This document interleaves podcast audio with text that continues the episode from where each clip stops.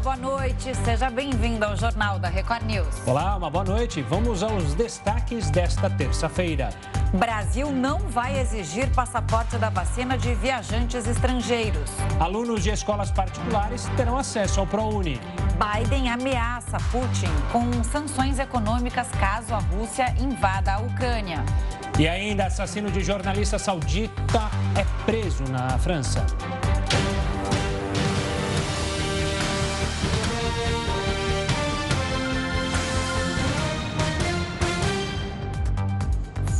Presidente do Senado, Rodrigo Pacheco, e o presidente da Câmara dos Deputados, Arthur Lira, fecharam um acordo para promulgar a PEC dos precatórios.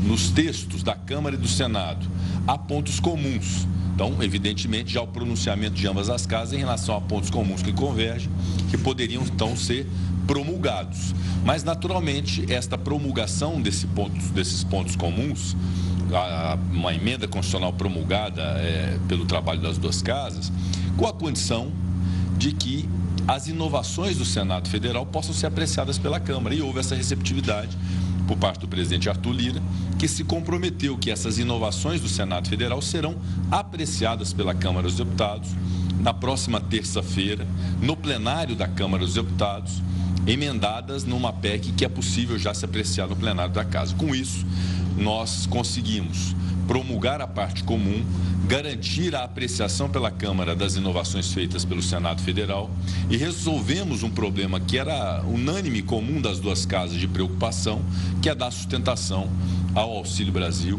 ao programa social, que é muito importante ser implementado com essa sustentabilidade. O governo federal descartou cobrar passaporte de vacinas para turistas entrarem no Brasil. Mas quem vier sem imunização vai precisar fazer quarentena por cinco dias. O Matheus Scavazini tem os detalhes para gente, né, Matheus? Boa noite.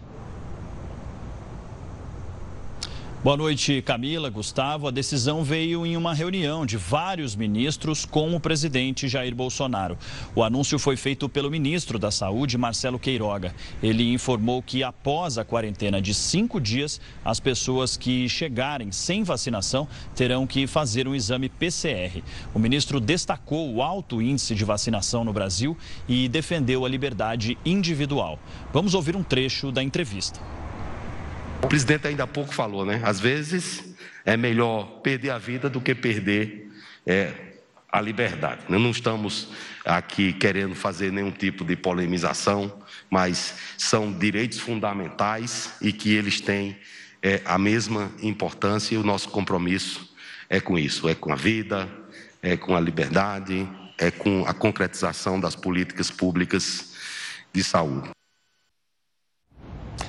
Tá aí. Obrigado, Matheus, pelas informações. Agora tem a opinião do colunista Augusto Nunes. Boa noite, Augusto. Boa noite, Camila. Boa noite, Gustavo. Boa noite a você que nos acompanha. Sobretudo num momento em que a pandemia de Covid-19 vai perdendo claramente a força, é evidente que a aparição de uma nova variante deve ser observada com atenção e cautela. Mas convém conhecer melhor a Omicron antes de reincidir em formas de combate de duvidosa eficácia. Desdenhar de qualquer variante é um erro. A precipitação pode revelar-se um equívoco ainda mais desastroso. Estudos e evidências informam que a multiplicação da Omicron é mais veloz que a decorrente do vírus original. Em contrapartida, a taxa de letalidade é muitíssimo menor. Morre muito menos gente. Portanto, a eventual adoção de lockdowns ou medidas radicais de distanciamento social não deve ser influenciada por noticiários alarmistas sem fundamento. A pandemia, que começou em fevereiro de 2020, ensinou muita coisa. É hora de mostrar que também aprendemos com a tragédia. Obrigado, Augusto. E olha, a Justiça Federal de São Paulo determinou que vai ser preciso apresentar o passaporte da vacina para entrar nos prédios. Lembrando que capitais também já exigem o comprovante para festas. Tema para ele. Heródoto Barbeiro, a ideia do passaporte está ganhando força cada vez mais, pelo menos aqui no território nacional. A gente mostrou, né? É, turistas não vão precisar apresentar esse passaporte da vacina, mas aqui entre nós vai ser necessário em vários locais, né? Exatamente, Gustavo. É, outro dia eu estava viajando do metrô e apareceu daqueles vendedores ambulantes vendendo aquela carteirinha para colocar documento. Uhum. Um real. Um real cada um. Ah, babá, vendendo. Eu fiquei pensando assim com meus botões. Quem será que vai comprar uma carteirinha dessa para botar documento de papel lá dentro? Olha como eu estava enganado. Totalmente enganado. Por que razão? Porque eu acho que a carteirinha vai ter que voltar. Ou vai ter o papelzinho dentro da carteirinha, que é o passaporte sanitário, ou vai ter que estar tá no celular. Esse aí, ó, vai ter que estar tá lá. Como você lembrou, uh, o Tribunal Regional Federal de São Paulo, é São Paulo e Mato Grosso é um só. Ele é a segunda instância da Justiça Federal e estabeleceu o seguinte: para entrar lá, advogado, partes, réus, uh, uh, pessoa, qualquer um para entrar lá vai ter que apresentar o certificado. Ou esse aí, ó, de papelzinho, que é aquele que a gente bota na carteirinha, ou então mostrar no celular, porque não vai poder entrar. E outra coisa interessante é o seguinte: se o cidadão chegar lá e disser, não, mas eu sou réu, eu tenho que entrar. Posso entrar? Pode. Desde que o cidadão apresente aquele teste, o, o famoso teste lá da, da vacina, com 72 horas. Mais de 72 também não é aceito, então não entra não vai entrar no tribunal em São Paulo, nem no Mato Grosso. O prédio não vai entrar. Aí vocês vão, mas e se alguém então vai lá trabalhar? Vou, vou trabalhar, não me deixaram entrar. Não importa se é juiz, se é desembargador. Que... Eu vi aqui que vai tomar falta injustificada. O que quer dizer isso? Vai ter o seu dia de trabalho descontado. Olha como é que a coisa fechou lá. Agora, estou chamando a atenção para o Tribunal Regional Federal, porque provavelmente outros órgãos públicos do Poder Judiciário ou fora dele poderão vir na esteira. Por exemplo, o Tribunal de Justiça, que tem em todos os estados da Federação Brasileira, poderão fazer a mesma coisa. Os tribunais regionais federais, que, salvo engano, são quatro, agora são cinco no país como um todo, poderão fazer a mesma coisa. Então, está ficando cada vez mais apertado e a gente vai ter que apresentar o tal passaporte para poder entrar em alguns prédios. Outra coisa importante também que você lembrou, Gustavo Várias cidades, principalmente capitais do Brasil, terminaram com festa pública. Não vai ter Réveillon. Uma boa parte delas. Mas pelo menos 21 capitais, e mais Brasília, o Distrito Federal, eles também estão de olho na festa particular. Quando eu li que na festa particular vai ter que ter também a apresentação do, do, do, do passaporte, eu falei, mas será que eu vou fazer uma festa particular na minha casa vou ter que ter passaporte? Não. São festas, quer dizer, são festas públicas, mas promovidas particulares. Por exemplo, bar, show, boate ou concentração de mais de 500 pessoas, também para poder entrar na tal festa vai ter que mostrar o passaporte. Então você veja que a coisa está ficando cada vez mais exigente internamente. E curiosamente, nós estamos fazendo isso exatamente no mesmo dia que a cidade de Nova York acabou de divulgar, dizendo que na maior parte dos edifícios de Nova York você só vai entrar agora se você mostrar o certificado de vacinação. Ou aquele teste de 72 horas que eu acabei de falar. Então, eu acho que é bom a gente comprar aquela carteirinha de um real, né, que eu vi vender no metrô, e eu não comprei. Eu vou ter que voltar lá e comprar uma carteirinha dessa, botar aqui. Né? Dado eu ser levado para um tribunal desse, não como advogado, como réu, para responder algum crime lá, não vou me deixar entrar. Ah, mas Geraldo, você é sempre tão tecnológico. Aposto que você já tem ela no, no celular, ali no aplicativozinho do SUS, que já tem o seu passaporte já com o QR Code, tudo certinho. Aposto, você é sempre tecnológico. É, Gustavo, é, é dica de presente de Natal. O Heródoto está dando aqui no ar. Captei. É uma boa, hein? Deixa comigo. Presentinho. Não é uma ideia, não é uma ideia. É? é baratinho o presente. É um real só que eu vi no metrô Deixa comigo, Heródoto. Vou pensar nisso, você volta daqui a pouquinho para falar com a gente, tá? Amigo secreto, amigo secreto da redação. Vou pensar boa. numa dica para te dar também, de uma forma sutil, né? próxima entrada. Até já, Heródoto. Até já, professor. Até já, querido.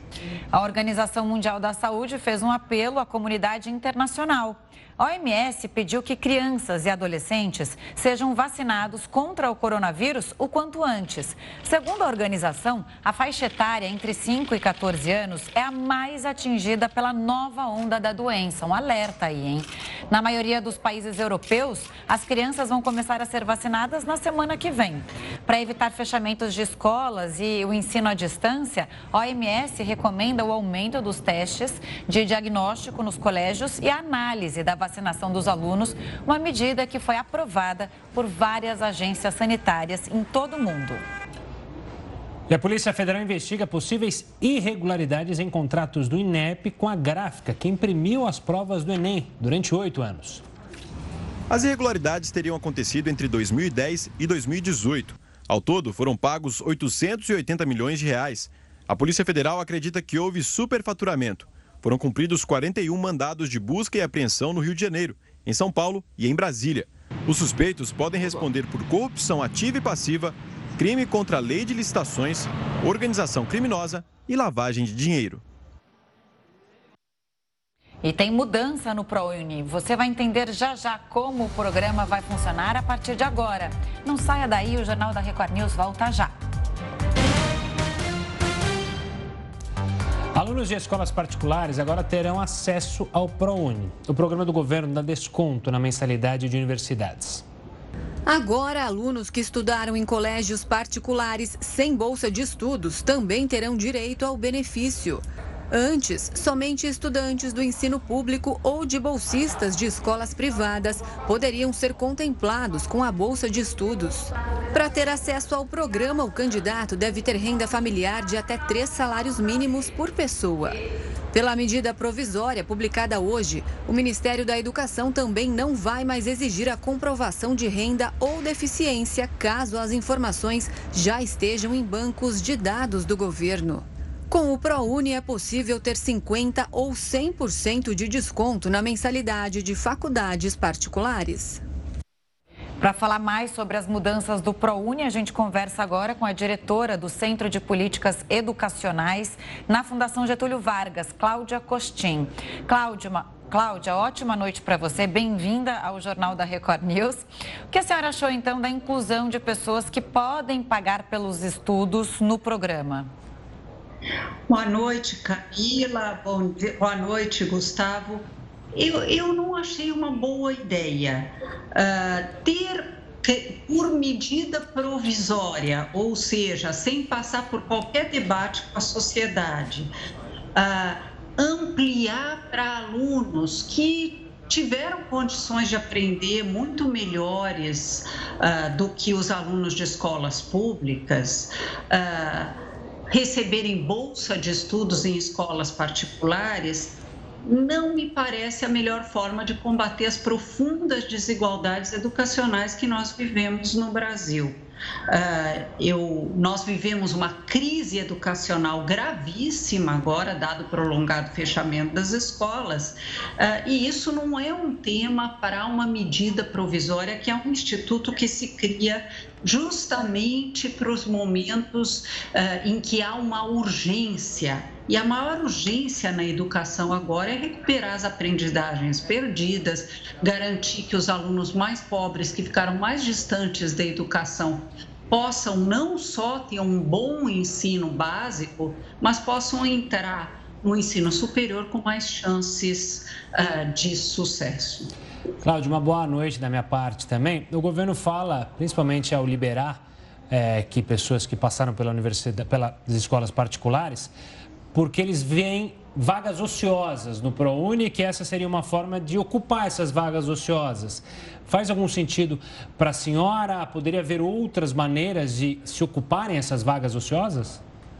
Sem dúvida. Uh, uh, Gustavo, essa situação poderia ensejar, sim, eventualmente, uma medida provisória para abrir mais vagas para, ah, com bolsas para os estudantes em situação de vulnerabilidade, estudantes que, de outra maneira, não poderiam estudar em escolas particulares, porque é, é bom lembrar que esses estudantes mais pobres, em geral, não conseguem entrar nas, nas universidades públicas e, portanto, gratuitas.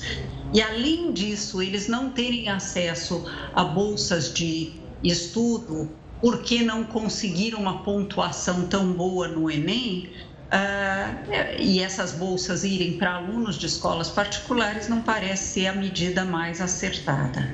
Vou fazer um contraponto aqui, tá, Cláudia? Não seria uma medida, pelo menos, para colocar mais jovens na universidade? A gente não está falando de pessoas que têm uma situação, são ricas. É, é uma, uma renda familiar de até R$ 3.300. Não seria, então, uma forma para mais jovens conseguirem entrar nas universidades privadas? Se nós olharmos por esse ângulo, evidentemente que a gente pensa, mas se existem essas vagas, vamos lembrar que é o dinheiro do contribuinte que está comprando e que jovens que estão em escolas particulares, os que realmente são uh, têm uma situação mais desafiadora, eles têm, estão com bolsas de estudo. Só para dar números para você, uhum. Camila, você tem 81,7% dos estudantes brasileiros estudam em escolas públicas e menos de 20% estão em escolas particulares. Eles são predominantemente alunos de classe média e alunos ligados às elites. Uma parcelinha deles consegue bolsas de estudo e não são desse mesmo meio, mas é uma parcela muito pequena. Ah, então, criar uma medida que expanda para esses alunos de escolas particulares que não recebem bolsa de estudos uh, e, e, e associada a essa não comprovação da renda, porque eles falam em qualquer cadastro do governo, isso facilita a fraude e permite que vagas que poderiam ir para aqueles de fato mais vulneráveis, seja porque têm bolsas em escolas particulares ou são de escolas públicas, não tenham acesso. Não contribui para a diminuição da desigualdade. E se fosse algo realmente meritório, por que, que fizeram por medida provisória? Soa esquisito. Uhum. Cláudia, a senhora mencionou justamente algo que eu queria tocar, né? Que o governo fala para desburocratizar, então, algumas obrigações que o aluno teria ali para comprovar a renda, comprovar a situação da família, agora não são mais necessárias usando o cadastro. É algo que te preocupa pelo que a senhora mencionou? Há uma possibilidade de fraudes maiores? Olha, nós vimos o que aconteceu no início do auxílio emergencial, né? Que não foi pouca coisa, foi bastante. Uh, existe um cadastro que tem uma grande credibilidade, que é o cadastro do Ministério da Cidadania. Uh, esse é um cadastro sério, que tem uma metodologia séria, mas não falaram do cadastro único, que é o do Ministério da Cidadania. Algum cadastro de governo eu, eu não me sinto segura com essa abordagem.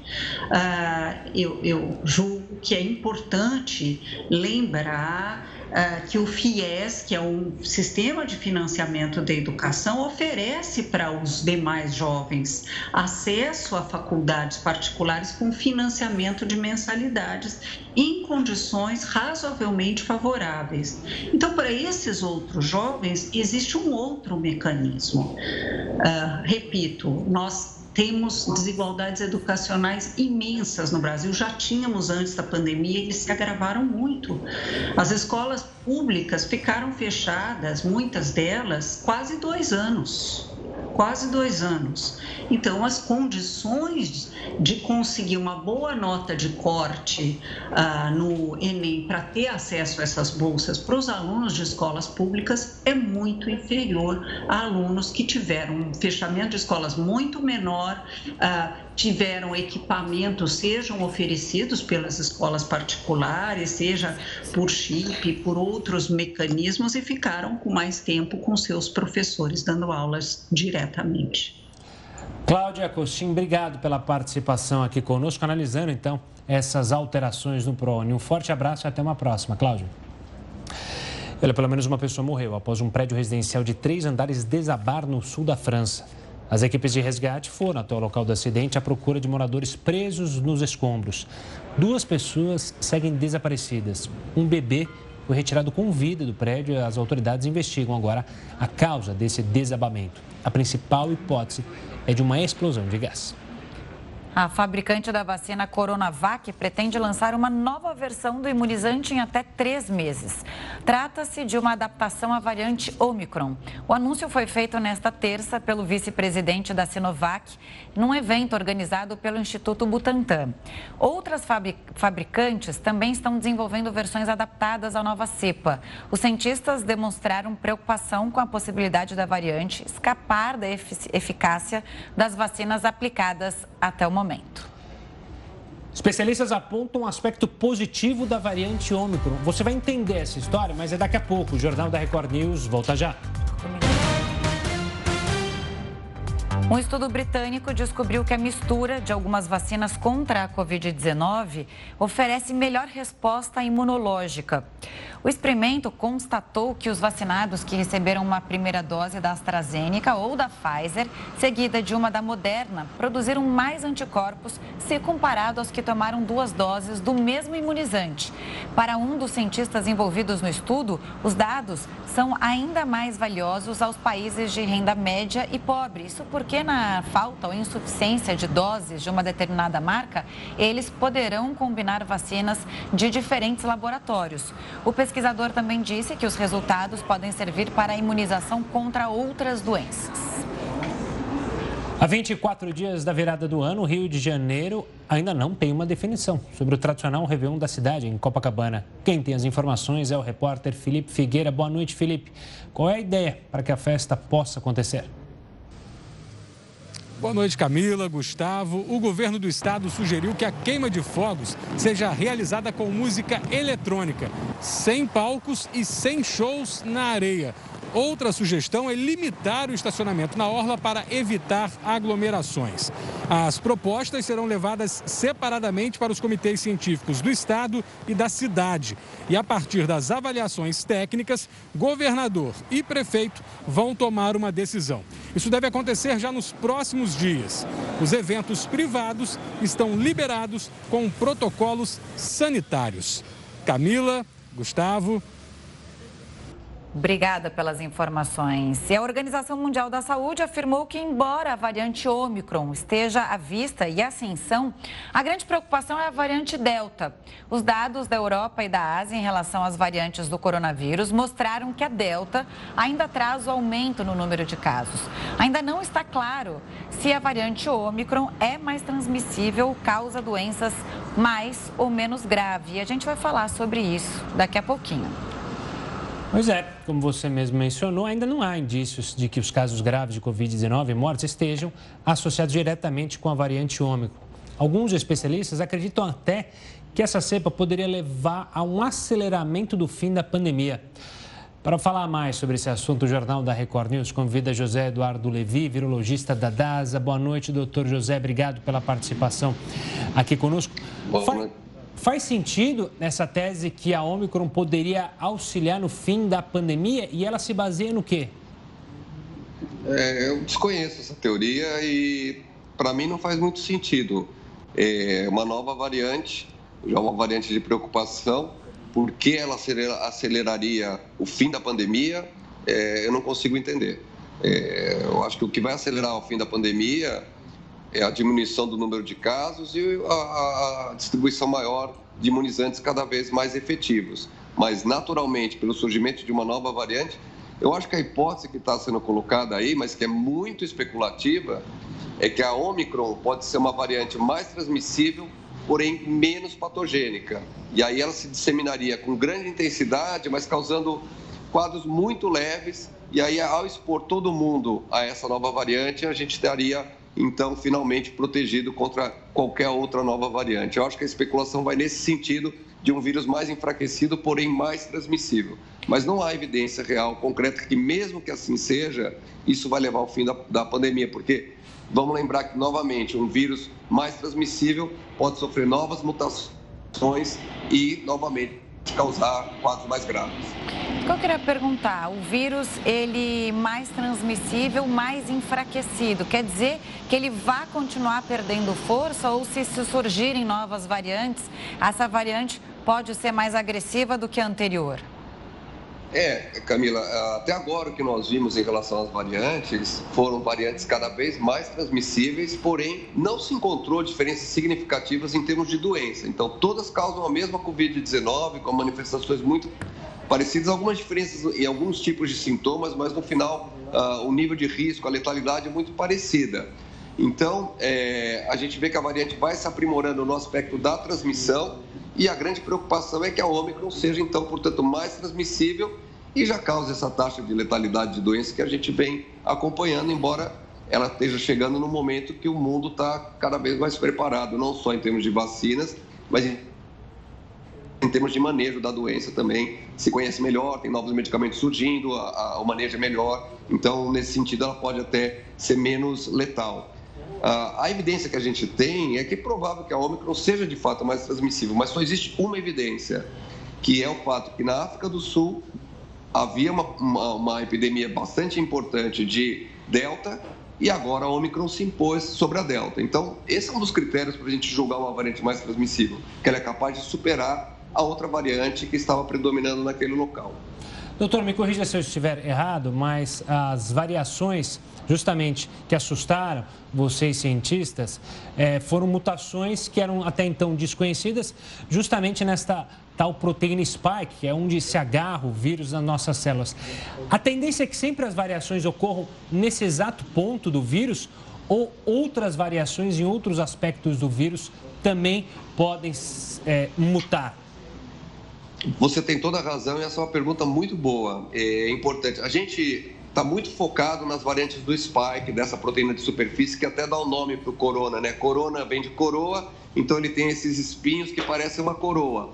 Isso é formado por essa proteína que, obviamente, como ela é a mais externa do vírus, ela é que faz o contato com a célula humana. Então, ela é importante no processo de infecção. Mas também é a parte mais imunogênica do vírus, ou seja, onde a gente produz mais anticorpos é contra essa proteína. Então, mudanças aí na proteína, mutações na proteína spike, elas têm tanto a capacidade de melhorar a infecção, melhorar, obviamente, no aspecto do vírus, quanto de permitir o vírus escapar da resposta imune. Então, a gente é muito. E agora, claro que, como as vacinas, uma boa parte delas só usa a proteína spike, então a gente fica preocupado com isso, porque ao escapar da resposta imune, sofrer mutações, ela pode também é, reduzir a eficácia frente às vacinas, principalmente as vacinas que só usam spike. Doutor José Eduardo. Mas o vírus tem mutações fora da spike também. Oi, desculpe. Não, pode, é porque eh, falhou um pouquinho o sinal e aí deu um delayzinho, eu falei em cima. Pode, pode concluir o seu desculpe, raciocínio. Só dizer, ah, por exemplo, a Omicron, o número que ela tem de mutações de 52 é muito grande. Até então, as variantes de preocupação tinham 20, 16. De repente, a gente encontra uma variante com 52. Dessas 52, 32 são na spike, as outras 20 são em outras é, regiões do genoma do vírus, aos quais a gente não conhece muito bem o significado ainda. Então, é, se estudou pouco as mutações que não estão acontecendo no spike, mas acontecem mutações fora do spike sim. Agora, o corona surpreendeu, esse corona SARS-CoV-2, por esse fenômeno de muitas mutações acontecendo no spike e o que a gente chama de mutação convergente a mesmo tipo de mutação acontecendo no corona que está na Inglaterra, no corona que está na África do Sul, no corona que está na Amazônia, no corona que está na Índia. E a Omicron também assustou por isso, porque ela traz, dentre essas 32 mutações do spike, mutações das quatro variantes anteriores. Então ela parece um pouco como se fosse um, um super vírus, porque ela carrega mutações da alfa, da gama, da delta e da beta.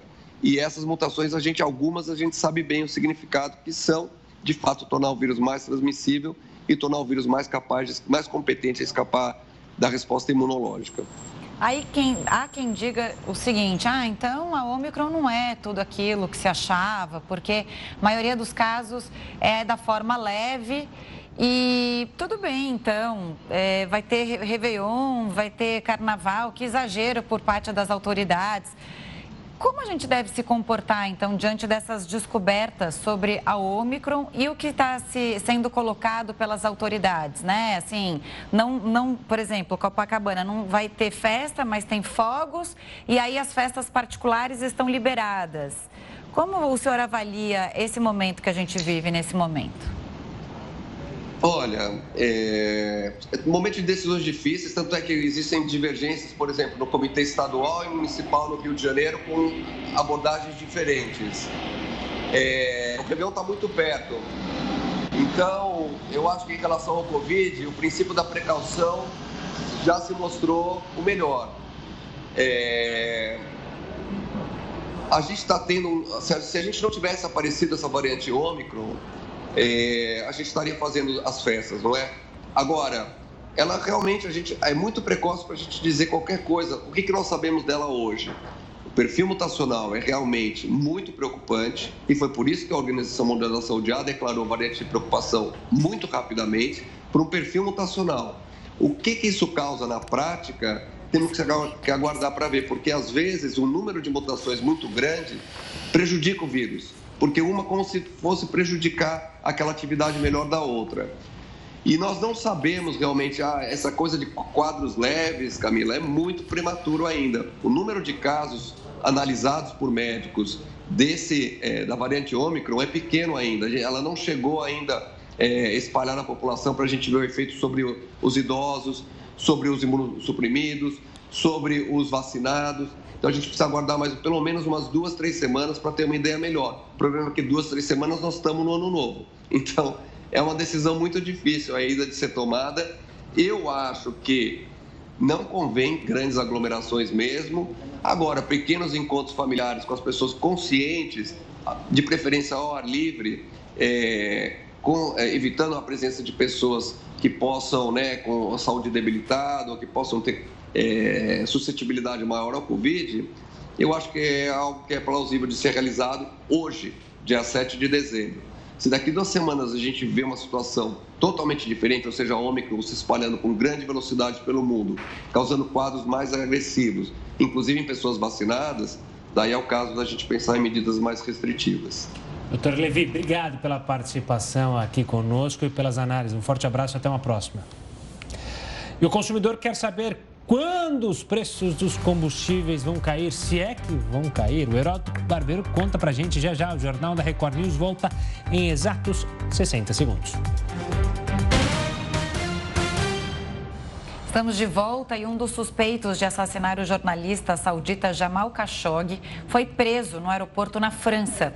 Ele é ex-membro da Guarda Real da Arábia Saudita e, de acordo com a polícia, pretendia embarcar num voo para Riad, capital do país no Oriente Médio. O homem está detido e espera para ser apresentado amanhã à promotoria do Tribunal de Paris. A Justiça vai comunicar o mandado de prisão internacional solicitado pela Turquia. Jamal Khashoggi trabalhava para o jornal The Washington Post e foi esquartejado em 2018 num consulado na Turquia, a mando de agentes sauditas. O corpo dele nunca foi encontrado. Voltando ao Brasil, a Comissão de Assuntos Econômicos do Senado aprovou um projeto de lei que muda a política de preços dos combustíveis da Petrobras. A medida tenta conter os sucessivos aumentos do produto. Um dos pontos da proposta é a criação de um programa para a estabilização dos preços. A lei agora vai entrar em votação lá no plenário do Senado. Com a queda do preço do petróleo no mercado internacional, o consumidor fica naquela expectativa, né? Vai abastecer, tem aquela expectativa de quanto vai dar a conta final. Bom, que o valor diminua efetivamente na bomba de gasolina e diesel. Afinal de contas, os combustíveis vão ou não ficar mais baratos? Quem responde para a gente é o Heródoto Barbeiro. Heródoto, tecnicamente, o que determina essas variações de preços? O que, que você acha em relação a esse assunto? Camila, nós temos que aprender o seguinte: o petróleo hoje, a subida e descida do preço do petróleo, é tão volátil como a flutuação de uma bolsa de valores. Qualquer noticiazinha meio atravessada que acontece com a bolsa, cai. Aí deu um resultado positivo, a bolsa sobe. O petróleo está se comportando exatamente da mesma forma. não com a mesma velocidade de uma bolsa de valores. Mas ele está subindo e descendo, depende do noticiário internacional. Só para ter uma ideia, agora recentemente, o petróleo estava em 89 dólares o barril. Caiu para 70 dólares o barril. Então a gente vai dizer, bom, se ele teve essa, essa queda, ele vai chegar mais barato na refinaria. Mais ou menos entre 15% e 20% mais barato. E aí é capaz de chegar lá na boca da, da, da, da do posto de gasolina, a gasolina e o diesel mais barato. Mas acontece o seguinte: já há uma tendência de aumentar o preço. Mas acabou de cair. Pois é. Ocorre que o noticiário internacional dizia o seguinte: vai ter pandemia, caiu o preço do petróleo. A pandemia desse vírus Omicron não é tão violenta. Começou a subir o preço do petróleo. Olha que coisa inacreditável. Aí o pessoal diz: olha, o inverno na Europa ele não vai ser tão rigoroso, não vai precisar de tanta, tanto combustível. Cai o preço do petróleo. Aí no dia seguinte, alguém publica e diz: não, não, o, a, o inverno da Europa vai ser forte, sobe o preço do petróleo. Nós vamos ter que nos acostumar com isso. Isso é chamado de economia de mercado. Isso já acontece, logicamente, em alguns outros países do mundo, mas o exemplo sempre é nos Estados Unidos. Então, esse sobe e desce, sobe, sobe e desce, vai depender do noticiário internacional. Por incrível que pareça, quem está fazendo o preço do petróleo não é o OPEP, os países exportadores de petróleo. Somos nós, Olha. os jornalistas, que divulgamos os fatos, as notícias. A gente divulga e eles imediatamente então sobem ou descem o preço. É só dizer, olha, a pandemia o ano que vem vai ser, não vai ser tão rigorosa, eles já estão prevendo aumento do petróleo no mês de janeiro. Mas caramba, mas eu ia fazer uma viagem de fim de ano, achei que a gasolina ia ficar mais barato. Isso daí acabou.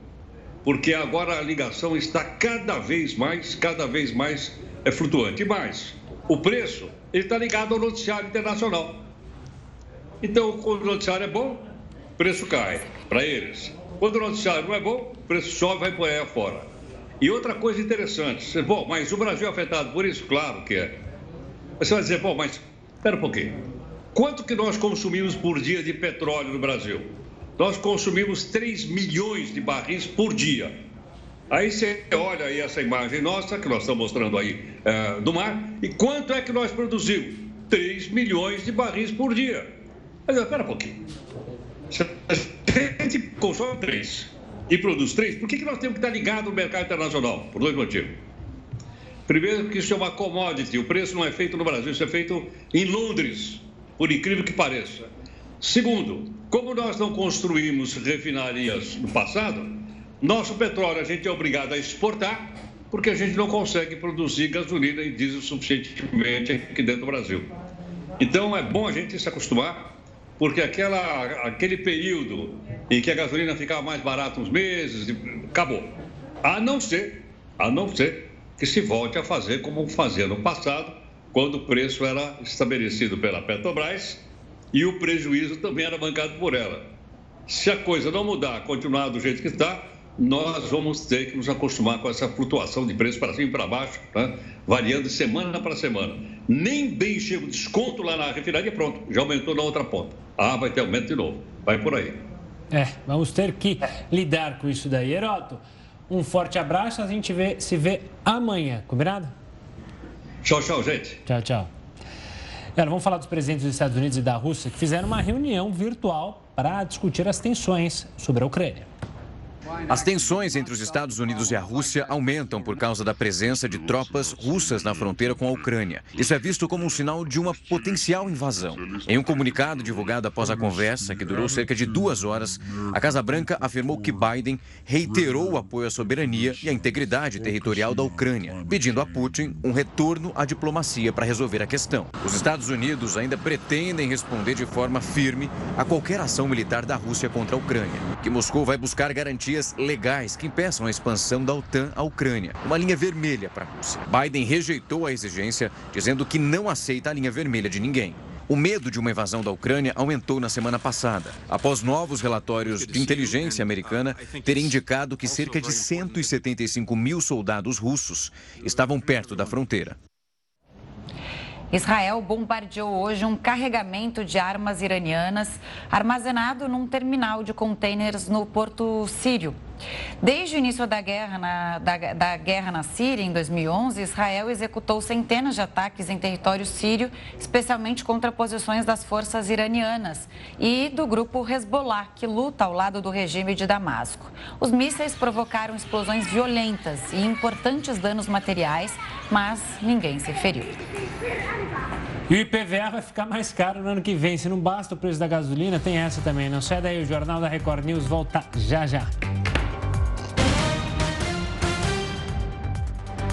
O Tribunal Federal da Primeira Região decidiu há pouco anular a condenação dos ex-deputados Eduardo Cunha e Henrique Eduardo Alves. Eles estavam envolvidos em um suposto esquema de cobrança de propina de empresários em troca de contratos com a Caixa Econômica Federal.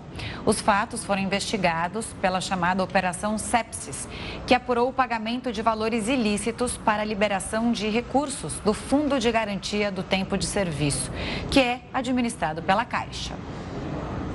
E a fatia que os bilionários detêm da riqueza global aumentou de maneira recorde durante a pandemia. Os milionários também saem da pandemia na frente, segundo um estudo de uma rede de cientistas sociais. O relatório da desigualdade mundial estima que neste ano os bilionários têm coletivamente 3,5% da riqueza global das famílias, mais do que os pouco mais de 2% vistos no início da pandemia. Agora tem um convite para você. Daqui a pouco tem a Fazenda News ao vivo. Se é bom assistir ao repertório da reta final da Fazenda 13, imagine assistir ao comentário de quem acabou de deixar o Fazendão. É, hoje estarão com a gente aqui, diante dessa reta final, ele, o espião Gui Araújo e também o jornalista e apresentador da Rede TV, Felipe Campos. Então é o seguinte, assim que terminar a Fazenda 13 na Record, a gente continua falando do assunto ao vivo aqui em A Fazenda News, na Record News. Já começa a movimentar a partir de agora a hashtag A Fazenda News para colar também na nossa plateia virtual. A gente se vê mais tarde.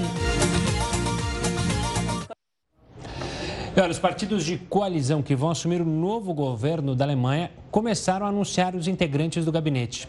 O Partido Social, Social Democrata vai ocupar 17 ministérios. Os outros nove serão divididos entre os verdes e liberais. Uma das indicações mais aguardadas era de ministro da Saúde. O escolhido foi o epidemiologista Karl Lutenbach uma cerimônia formalizou o acordo político que torna Olaf Scholz, de 63 anos, o futuro chanceler do país. Ele vai substituir Angela Merkel depois de 16 anos no poder.